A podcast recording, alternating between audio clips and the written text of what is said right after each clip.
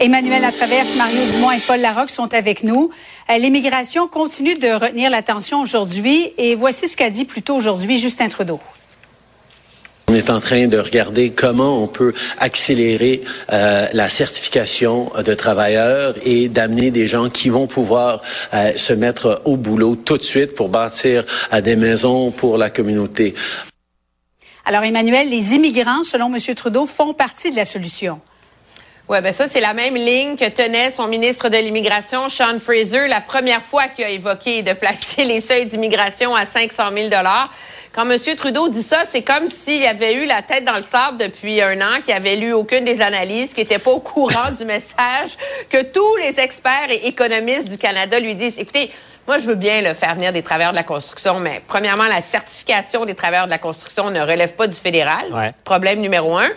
Mais numéro deux, pour construire assez de maisons l'an prochain pour régler la pénurie de main-d'œuvre avec les seuils d'immigration qu'on a actuellement, faudrait en construire 700 000 logements. Par année. On en a construit 240 quelques mille l'an dernier. Est-ce qu'il y a quelqu'un sur Terre qui s'imagine qu'on est capable d'atteindre ce hmm. rythme de construction-là. Paul? Oui, c'est une logique euh, incroyable. Il faudrait faire venir des, des immigrants en construction pour construire des maisons pour ceux qui vont construire des constructions. Ça, ça devient compliqué euh, à la longue. Ce qui nous ramène au, problème de fond euh, à l'heure actuelle, c'est la capacité d'accueil. Le, débat est là maintenant.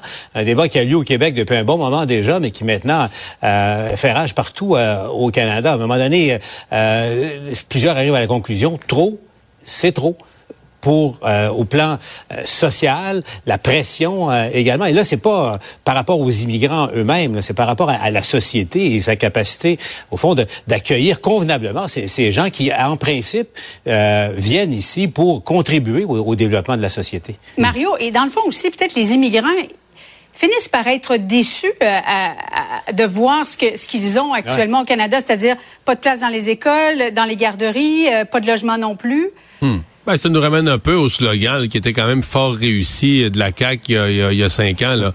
en prendre moins puis en prendre mm. soin. C'était un bon slogan puis ça avait de l'allure. Mais tu sais, j'aime pas la façon de répondre de M. Trudeau aujourd'hui pour la raison suivante. il fait semblant de pas comprendre la question. Il dit, on va avoir des immigrants, on va s'assurer qu'ils répondent aux besoins du marché du travail. il, il, parle toujours de la construction comme pour sous-entendre qu'ils construiraient la fameuse histoire qu'ils vont construire leur propre logement. Mais euh, les économistes, là, ont pas dit qu'ils voulaient plus d'immigration au Canada. Ils continuent de dire que le Canada a besoin, c'est une société vieillissante qui a besoin d'un apport d'immigration, une immigration bien choisie, sous contrôle, euh, des seuils normaux, euh, je sais pas moi, dans les ce qu'on avait il y a quelques années à peine, dans les 300 000, tu sais, 3 400 ce dont, ce dont les économistes parlent, c'est de la perte de contrôle des dernières années. C'est du fait qu'on accueille plus d'un million et quelque chose par année, puis qu'on sait même plus le chiffre, parce que les portes sont tellement ouvertes, ça entre illégalement, des gens qui viennent comme touristes et qui restent, des travailleurs étrangers, on sait plus s'ils partent, des étudiants étrangers, on sait plus s'ils restent ou ils partent. C'est cette perte de contrôle qui est au cœur de la discussion et pas le fait que le Canada, comme le Québec, soit des pays, des endroits où on accueille de l'immigration, on en a besoin, on doit bien les accueillir. Mm. C'est comme si M. Trudeau fait semblant de pas comprendre la question, il fait semblant de pas comprendre que ce dont on parle, c'est de la perte de contrôle, c'est des seuils des deux dernières années qui sont complètement hors normes, même à l'échelle mondiale. Là. On ne peut pas dissocier complètement l'immigration, crise du logement et le manque de logement, ça risque d'occuper une grande place dans l'actualité en 2024. Le Parti québécois en fait déjà son cheval de bataille. Écoutez bien. Pour la première fois de notre histoire récente, il y aurait une génération qui étudie, qui travaille et qui au final se fait dire, vous, vous ne serez jamais propriétaire.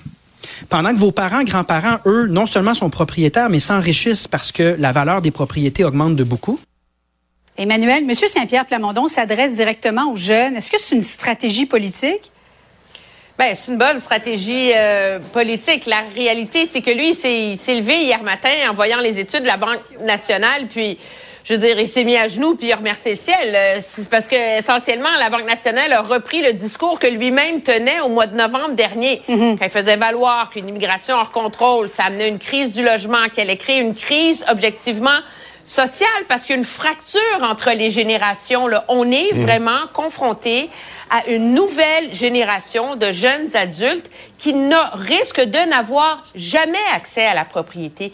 L'accès à la propriété, c'est pas seulement l'idée d'avoir euh, une piscine hors terre euh, dans ta banlieue nord de Montréal. La réalité, c'est qu'à cause de comment l'économie est faite au Canada, l'accès à la propriété, c'est le bas de laine pour pouvoir assurer une retraite qui a de l'allure. Là.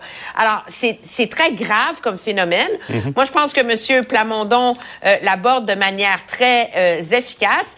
Mais si je peux me permettre pour faire la boucle, là, ça fait trois jours qu'on parle, là, il y a trop d'immigration, ça va pas bien, mm. le piège démographique.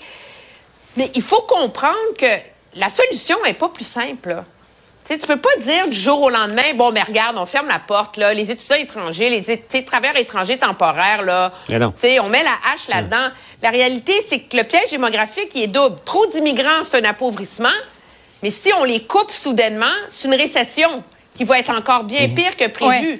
Parce que c'est pas de consommateurs, puis c'est des employés que nos entreprises auront pas et dont elles ont besoin pour survivre. Et plus que ça, vous avez vu Desjardins euh, la semaine dernière, son, étude très, très détaillée, fouillée euh, sur les besoins de l'industrie de la construction euh, au Québec, avec les projets d'Hydro-Québec. Juste Hydro-Québec, il faudrait 35 000 travailleurs de plus. On en produit 12 000 par année, semble-t-il, un peu partout au Québec, et qui disait, le Québec n'aura pas le choix que d'ouvrir ses portes à une immigration ciblée, formée, des travailleurs et des travailleuses de l'industrie de de la construction. Or, essayez, si vous êtes un maçon euh, ou un charpentier français ou peu importe d'où vous venez, essayez de travailler au Québec euh, en ce moment avec la, loi actuelle. Euh, c'est impossible. C'est impossible. Ça prend des années de, formation et, et tout ça. Ça aussi fait partie du problème. Eh, Mario, Valérie Plante qui a accordé une entrevue à notre collègue à Paul, euh, qui est juste là d'ailleurs, euh, qui, s'est engagé à accélérer la construction de logements, délivrer plus rapidement des permis.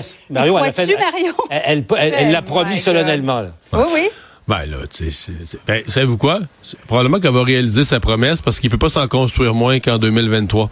Fait que pour ce qui est de l'augmenter, de l'accélérer, c'est quasiment une promesse qui est garantie. C'est quand tu atteins le fond du baril, du fond du plancher, tu peux quasiment t'engager automatiquement que l'année d'après, ça va aller mieux, ça va s'accélérer un peu. C'est terrible, c'est dramatique, c'est triste ce qui est arrivé en 2023. C'est des records de, de, de, pas de construction, des records de faible taux de, de, permis de construction à Montréal, alors qu'on est en crise du logement, qu'il y a des besoins. Et ça, ça en dit long. Quand il y a tellement de gens qui réclament ça nous prendrait des logements, donc qui seraient prêts à payer pour des logements et qui s'en construisent pas. Qu'est-ce qu'ils disent, les promoteurs? Ils disent, il n'y a plus moyen de faire affaire avec la ville, il n'y a plus moyen de régler les codes de terrain, les permis de construction. Donc, euh, la mairesse, elle a les leviers. Elle a les leviers, elle a les outils. tant mieux si elle en est consciente puis qu'elle veut faire mieux. Restez avec nous. Euh, Paul, on n'a plus le temps. Alors, mais on a un deuxième bloc. J'ai juste dit à suivre en 2020. Ah, à suivre, effectivement. Et à suivre, dans un instant, troisième syndicat de la FAE qui ne recommande pas, encore une fois, l'entente de principe. Et Valérie Plante, Paul, qui s'est confiée à toi. On va entendre la femme et la mère de famille.